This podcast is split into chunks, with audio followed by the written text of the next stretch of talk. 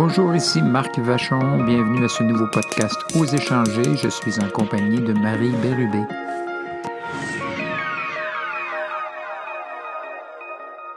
Ben, bonjour d'abord. Bonjour. On va d'abord euh, revenir très brièvement sur les deux derniers balados, entre autres sur un élément qu'on a donné la dernière fois en disant euh, il y a une partie euh, du stress qui est beaucoup reliée à, à notre perception. Et euh, ce qu'on voudrait parler aujourd'hui, c'est justement de tout euh, qu'est-ce qui détermine la perception, qu'est-ce qui fait que des gens vont, par rapport à une même situation, vont euh, certains avoir une réaction de stress alors que d'autres euh, l'auront pas? Alors c'est toute cette composante cognitive dont on parle aujourd'hui. Elle est très importante parce que chacun, nous avons notre manière de voir la vie, de voir les stresseurs, de voir les événements. Et ça se passe beaucoup finalement à l'intérieur, le stress. Ça vient beaucoup de l'intérieur. Et on va euh, surtout parler de, des idées irrationnelles. Ben, on appelle ça parfois dans la littérature des idées irrationnelles. D'autres fois, on va parler de, de paradigme. C'est un mot un peu plus complexe. Nous, on préfère utiliser le terme croyance euh, au sens large. Euh, On ne parle pas uniquement de croyances religieuses. Non, bien, ça, bien que parle- ce sont aussi des croyances et ça agit exactement de la même façon, mais on a des croyances sur à peu près tout. On a des certitudes sur euh, toutes sortes de choses, sur nous-mêmes, sur les événements, sur euh, la politique, euh, sur la religion, sur la vie en général. Et ces croyances-là, même si elles ne sont pas démontrables scientifiquement, elles ont exactement le même impact euh, sur nous que si c'était euh, la réalité. Alors, dans le fond, on a des croyances sur ce que ça prend pour être heureux, puis sur ce qui fait que, bon, euh, je suis malheureux ou... euh, Oui, on on pourrait appeler ça des idées toutes faites d'avance, des préjugés. C'est toutes sortes de mots là, qui veulent parler de, de ce qu'on va définir aujourd'hui. On, pourrait peut-être commencer par euh, des exemples. Oui. Ben, dans le fond, peut-être, euh, effectivement, trouver des exemples. Ce qui serait peut-être important de dire avant qu'on qu'on en donne quelques-uns, c'est que c'est plus que l'événement lui-même qui arrive, c'est bien plus notre, euh, notre pensée ou les croyances qu'on a ou la façon d'interpréter l'événement qui va déterminer notre, notre l'émotion qu'on ressent et notre comportement. Tout à fait. On a un petit modèle pour expliquer ça, puis on pourrait peut-être y aller par un exemple très simple. Oui. On pourrait imaginer, par exemple, deux petits-enfants qui sont en train de jouer sur le bord de la mer, bien concentrés sur leur jeu. Il y a des vagues dans l'océan, puis à un moment donné, il y en arrive une un petit peu plus forte que les autres qui jette nos deux petits-enfants à terre. Le premier des deux se relève en pleurant, il a eu peur et il y en aura pour plusieurs minutes à s'en remettre. Le deuxième se relève également, mais lui se tourne vers la mer et rit euh, à gorge déployée, attendant et anticipant avec plaisir la prochaine. Oui. Alors on voit que la vague, bien qu'elle a été la même pour les deux enfants, ils l'ont pas perçue de la même manière. Et leur, et leur comportement à l'égard de cet événement-là n'est pas le même forcément. C'est clair, parce que le comportement ou les attitudes sont en fonction des émotions. Les émotions sont beaucoup fonction de comment j'ai perçu la vague, parce que entre moi, entre l'enfant et ce qui lui arrive, ben, il y a tout un système de filtres qui va lui permettre de le décoder à sa manière. Alors les enfants le font différemment pour toute espèce de raison. Mais le résultat est que leur attitude, leur comportement, leurs émotions sont tout à fait différentes. Alors, les croyances, euh, c'est des choses qu'on acquiert. Il y a plusieurs sources, j'imagine, de ces croyances ou de ces idées rationnelles-là. On les acquiert de, de notre éducation, j'imagine? Beaucoup, Beaucoup. De, de- de- des expériences passées. Même à trois ans, on a des expériences passées avec les surprises, par exemple. Ouais. Euh, on a un tempérament différent. Alors, il y a des gens qui, par euh, hérédité, tout simplement, sont peut-être plus portés à, à l'anxiété. Mais j'aurais tendance à croire, hein, si on parle de croyance, Ouais. qu'il y a beaucoup de notre vécu là-dedans, beaucoup de ce qu'on a appris de nos parents et en vieillissant de, des autres, euh, des, euh, de la télévision, des idoles qu'on a, Du de l'école, du cinéma, bref, euh, De ce qu'on imagine aussi. Beaucoup. euh, beaucoup, beaucoup. L'imaginaire peut, peut, peut être une source des croyances aussi. Tout à fait. Alors, Dans le fond, plus on a de, de- on appelle ça des références, plus on a de références pour soutenir une croyance, plus elle est, elle est forte et plus elle se vérifie. et plus elle se vérifie. Et qu'elle soit aidante ou qu'elle soit paralysante ou qu'elle, finalement, ce qui nous amène à dire, euh, est-ce que les croyances sont vraies? La réponse est oui, elles sont vraies pour la personne qui les a. oui, c'est personnel une croyance. Alors ça peut être vrai pour moi et tout à fait faux pour le voisin. Ouais. C'est important qu'on se préoccupe de ses propres croyances quand on veut euh, être plus heureux, avoir euh, plus de d'entrain, être plus motivé. Euh, en fait, c'est important de prendre conscience des croyances qu'on a. Finalement, quand on demande est-ce que les croyances sont vraies ou est-ce qu'elles sont fausses, c'est pas la vraie question à poser. On devrait plus se demander est-ce qu'elles m'aident ou est-ce qu'elles me nuisent, est-ce qu'elles me dynamisent ou est-ce qu'elles me me font me sentir malheureux et interpréter dans la réalité ce qui fait que aller chercher dans la réalité aussi ce qui confirme ma croyance. Alors, je pense à Einstein, j'avais lu quelque part qui disait qu'on euh, avait un choix dans la vie, c'était euh, ou bien de croire que le monde est un endroit dangereux ou croire que c'est un endroit euh, pacifique il disait, je ne sais pas si c'était pacifique le terme, mais il disait soit un endroit dangereux ou croire que l'univers est une place amicale? C'est comme ça qu'il en disait.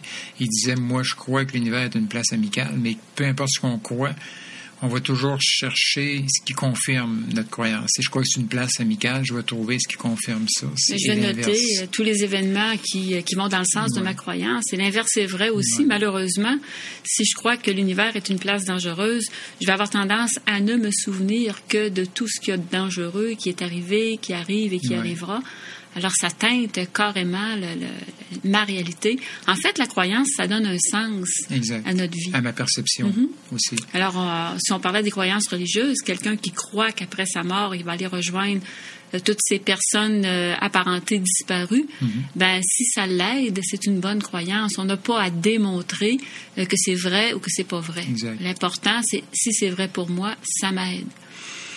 Et si on poursuit notre raisonnement de façon logique, ben, on n'a pas à se débarrasser des croyances qui nous aident, mais on a peut-être à prendre conscience de celles qui nous nuisent, par exemple. Il y a, euh, avant d'encore d'en donner des exemples, on pourrait dire qu'il y a trois grands types de croyances. Hein. Il y a les croyances euh, plus, plus globales, plus euh, qui concernent la vie en général, qui concernent, qu'on va souvent commencer par des phrases, la vie c'est par exemple, comme euh, l'univers est une place amicale, c'est une croyance globale. Ou dire les gens sont tous euh, malhonnêtes, ou dire, euh, euh, je sais pas moi, le travail. Ah, non, juste le, titre du livre de Dodson qui disait Tout se joue avant six ans. Exact. Alors, si tu as huit ans, t'es es faite, là. Ouais. Ou le, livre de Scott Peck, dont le titre, pas le titre, mais la, la première page commence par La vie est difficile. Ouais.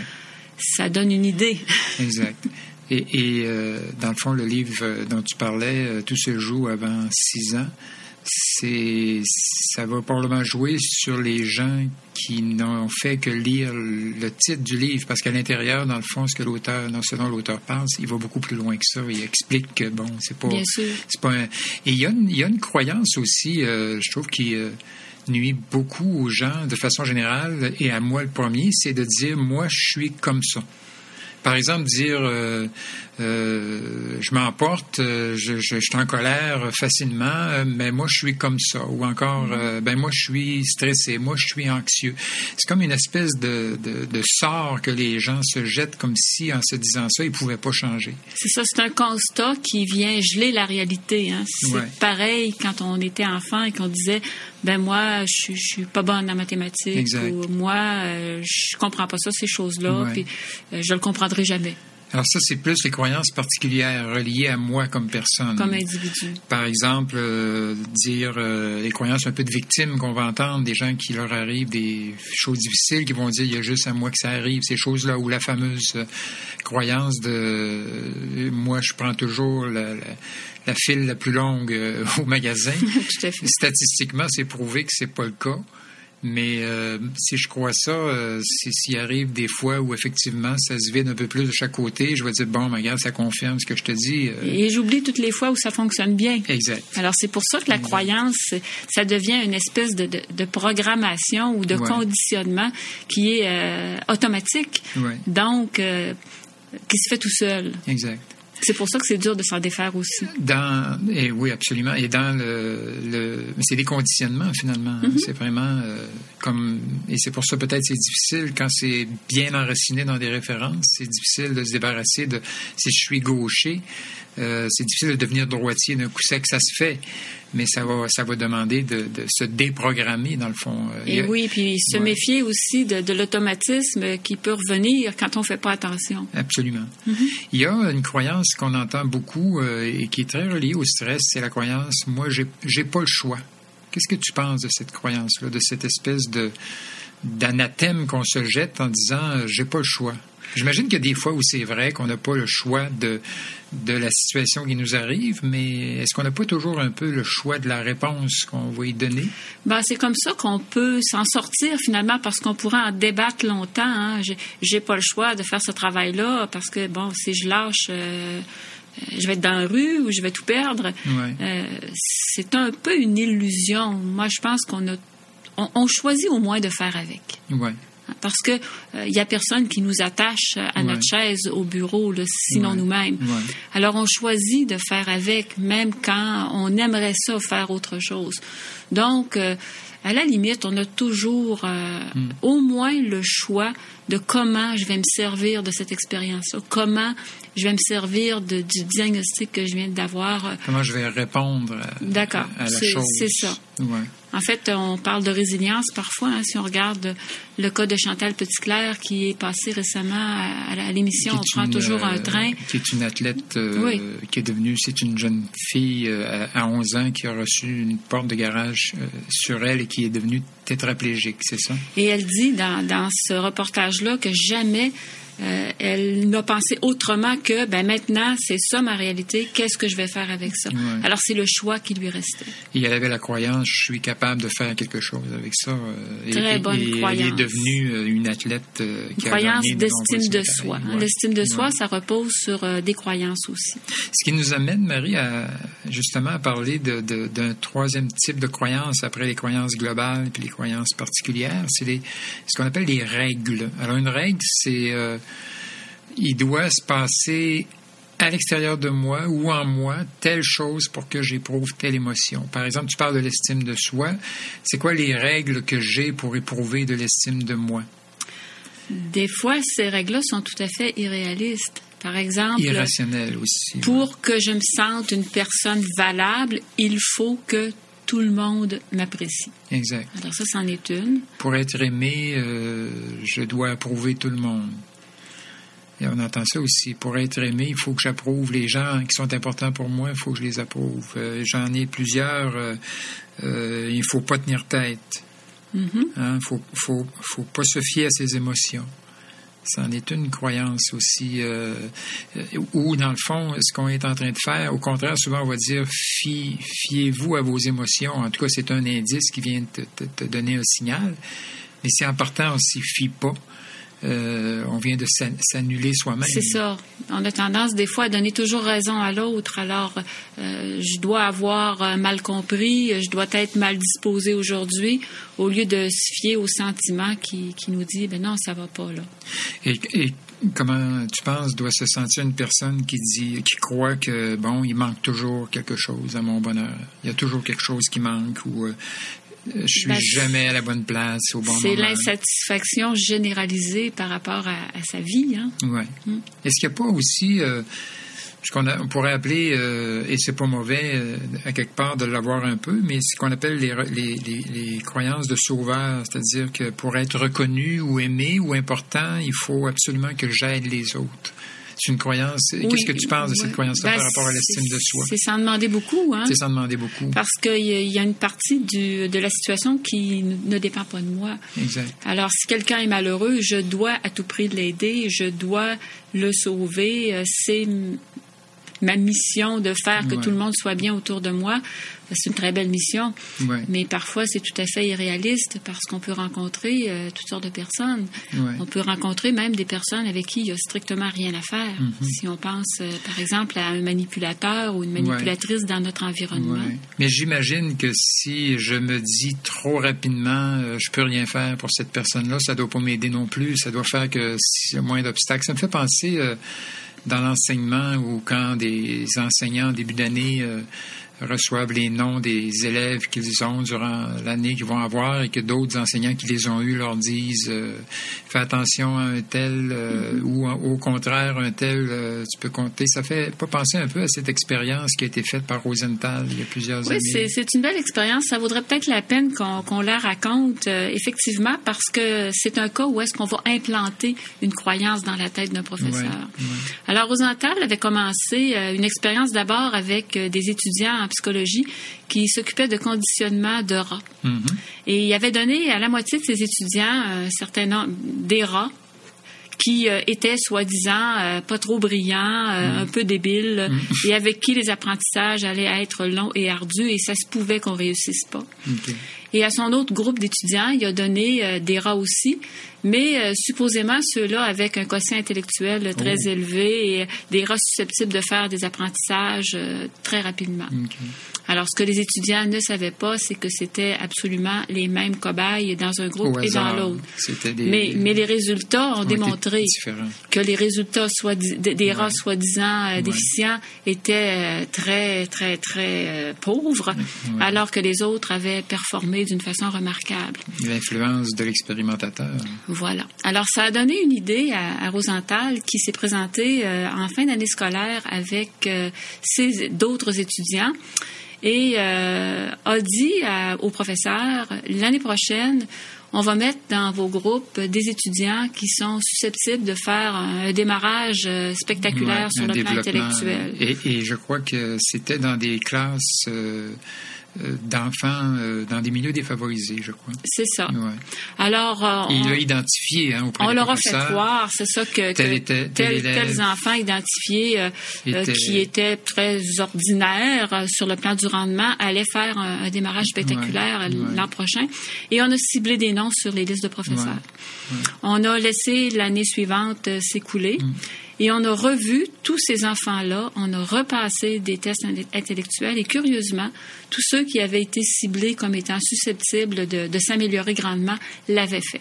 Et eux-mêmes ont eu des, des quotients, des, des, des différences, des augmentations du quotient intellectuel. Oui, c'est quand même assez, euh, incroyable. Assez exceptionnel. Alors, tout ça, Alors que dans les faits, c'était euh, des enfants qui avaient été pris au hasard dans la classe, qui peut-être certains étaient plus intelligents, mais alors qu'est-ce qui s'est passé dans le fond? Ben, les attentes, hein, les attentes de professeurs, euh, les croyances que ces enfants-là étaient doués, ont probablement fait que leurs attitudes, leur façon d'être avec les enfants a été subtilement modifiée Mhm. Euh, c'est incroyable quand on pense à l'impact que peut mhm. avoir une croyance inverse. Hein. Tel enfant, euh, bonne chance. Euh, je suis contente de ne pas l'avoir. Ou, Bonne chance, je l'ai eu cette année, j'ai eu beaucoup de difficultés. C'est un et là, si on met en plus un diagnostic en disant c'est un enfant Teflon ou c'est un enfant un enfant roi, voilà un hyperactif, des diagnostics, hein. et ça ça fait penser beaucoup à, toutes sortes d'autres choses, comme, euh, l'effet placebo, par exemple.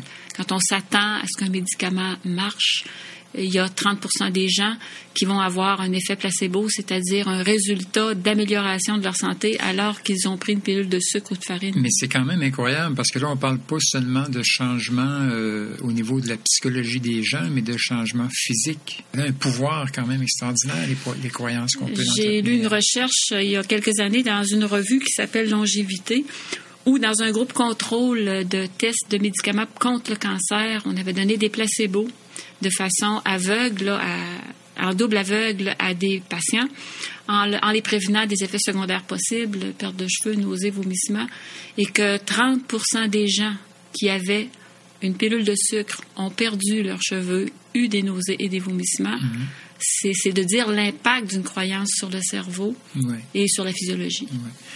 Et, et, ce que tu soulignes à travers tout ça aussi, c'est les croyances qu'on a pour soi et les croyances que les autres ont à notre égard aussi. Dans le fond, on dit euh, l'importance de devenir son, d'avoir des alliés lorsqu'on veut avancer dans la vie, mais l'importance aussi de devenir son propre allié.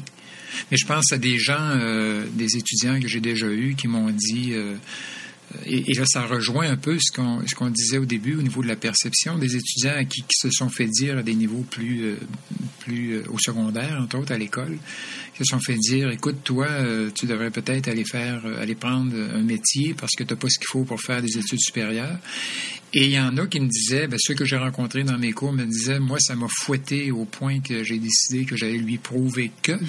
Alors qu'il y en a d'autres que ça doit carrément les, euh, les démolir et qui vont euh, au-delà du fait qu'ils peuvent ou non avoir les compétences. Mais c'est clair que si je ne crois pas euh, que j'ai les capacités, je mobiliserai pas d'énergie pour réussir quelque chose. Par exemple, si je me crois mauvais en mathématiques euh, je ou mauvais pour l'apprentissage des langues, je mobiliserai sûrement pas beaucoup d'énergie pour l'apprendre ou pour apprendre les mathématiques. C'est certain. On peut peut-être penser euh, des gens qui, euh, pour qui c'est un, défi, un diagnostic pareil, ben peut-être qu'ailleurs dans leur vie, ils ont des gens qui ont favorisé leur estime d'eux-mêmes et qui les ont fait, leur ont fait croire en leur capacité. Alors ça, ça les a sauvés. On, se rappelle tous, je crois, d'enseignants qui, à des moments donnés de notre vie, ou de personnes extérieures qui nous ont, qui ont cru en nous. Mm-hmm. Et qui nous ont fait croire en nous-mêmes aussi. Le stress, c'est finalement fait qu'on va se sentir. Le stress euh, dû à ces croyances-là nous amène à un état de, de, de victime. On se sent une victime on se sent euh, ah, parfois même euh, un martyr, mettons, des guillemets. Alors, c'est évident que quand je me mets dans cet état-là, euh, je vis un stress considérable. Quand on parle de martyr, on, bon, c'est un peu pour, pour rire, mais en même temps, un martyr, c'est, on pourrait dire, c'est quelqu'un qui, qui souffre il souffre beaucoup parce qu'il anticipe la souffrance. il pressouffre. Euh, c'est ça.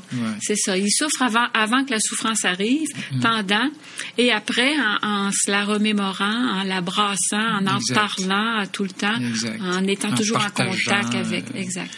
Et, c'est vrai qu'il y a des grandes souffrances, mais il y a beaucoup, on dit souvent, euh, le cerveau fait pas la différence entre le réel et l'imaginaire. Alors, on en avait parlé, je crois, dans le premier balado. Mm-hmm quand j'anticipe le pire, euh, c'est comme si je le vivais euh, en même temps.